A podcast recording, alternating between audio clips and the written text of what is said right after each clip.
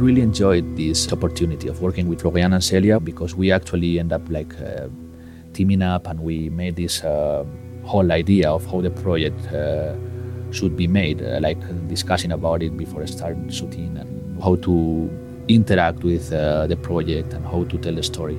And it helped me with my work as a photographer as well because um, we were all in the same page, we were all following the same direction. Sometimes when you are doing more like proper breaking news or wire photography for the AFP Wired, you end up uh, working in mm, in a lonely way sometimes. Luis Tato is a photographer based in Nairobi, in Kenya. He's covering events taking place in East Africa for AFP. The portrait part was uh, something that worried me at the beginning because uh, when um, uh, I was told to shoot this story, I was said like you have to shoot some portraits because we want to use them as a way to tell the story. And I wasn't sure how to make it, considering that we were visiting different places with different lights at different times. I mean, it was very complicated for me to look for a formula where all the portraits could could look the same way and they could work as a series. No, for me that was a very important idea. I needed I need them to work together, all of them. So I ended up making people pose in this a specific way, and that helped me to unify them to make a whole series of. Uh, of portraits. So at the beginning, I was a bit lost, like how I'm gonna do this. But I ended up uh, following this formula where you place the, the, the character in the middle and you try to work with some uh, kind of uh, ways uh, to, to make the image uh, look interesting and seem symmetric. And it ended up working very well, I think. Actually, I ended up like enjoying the pro- the process of uh, shooting portraits a lot.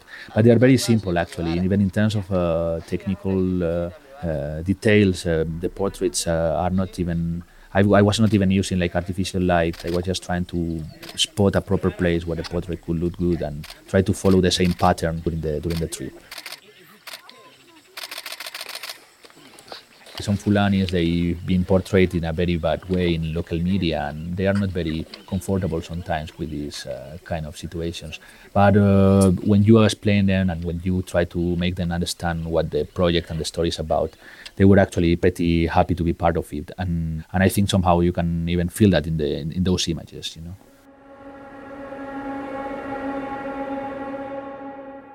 We quietly explained what was the project about and uh, once again, people were pretty collaborative. They wanted this, their story to be told. And when they are not in an easy situation, they understand the power of uh, telling their story. And they were actually in that way pretty open to let us visit the hospital and showing what is what they are going through. And actually, it was not easy because well, we found a lot of families properly uh, and individuals properly affected by this uh, conflict going on in, in Nigeria or in the whole West Africa. And it wasn't easy, of course. Normally, I am. I always say that I'm not uh, happy. I'm not uh, enjoying uh, taking these kind of images. But at the same time, I think it's very important to understand the whole story and to give a proper approach to the story. They had the attack on, so when they came out, he was shot. He was shot at the side. The, the bullet, where the bullet entered.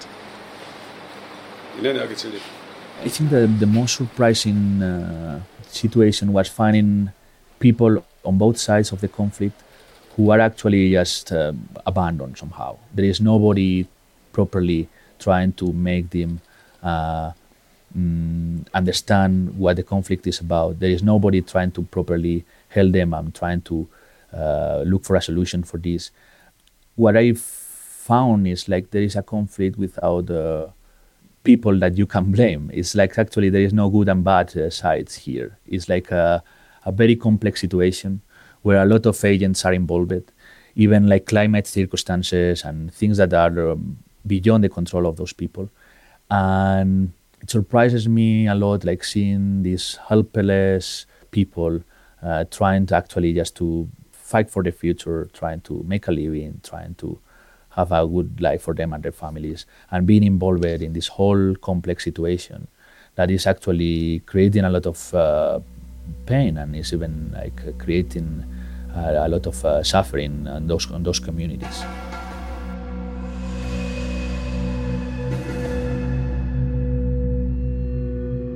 What is the image that you keep in your mind from this trip? Do you see a face, a place, or do you see a landscape? Yeah, when I think about this trip, I think about a week. Uh, we spent a whole week in uh, a Fulani reserve, uh, and I remember we had like a very lovely time. I would take one of those uh, sunsets, walking around with some pastoralist uh, guys, uh, walking around with the cattle, and it was very beautiful. Is there any sound, any smell that will remain from this trip? You know, for understanding the Fulanis, uh, you have to understand the, the, the concept of cattle. And uh, it was, I think the sound of the trip is that is, uh, is the Fulani music, is the carol in the background. They have this uh, extremely interesting connection with uh, cows and with the land that uh, is is beautiful and is actually a pity that the this connection is is being threatened and is even like uh, coming to an end. Their lifestyle is disappearing, and the sound is that. The sound is like uh, Fulani songs and cows, and the smell is the is the fresh smell of uh, the grass in the morning and the cows uh, grazing very early in the morning at seven. That's the smell I take. Like we were walking with them in the middle of the bush, and and it was fresh and it was it was very beautiful.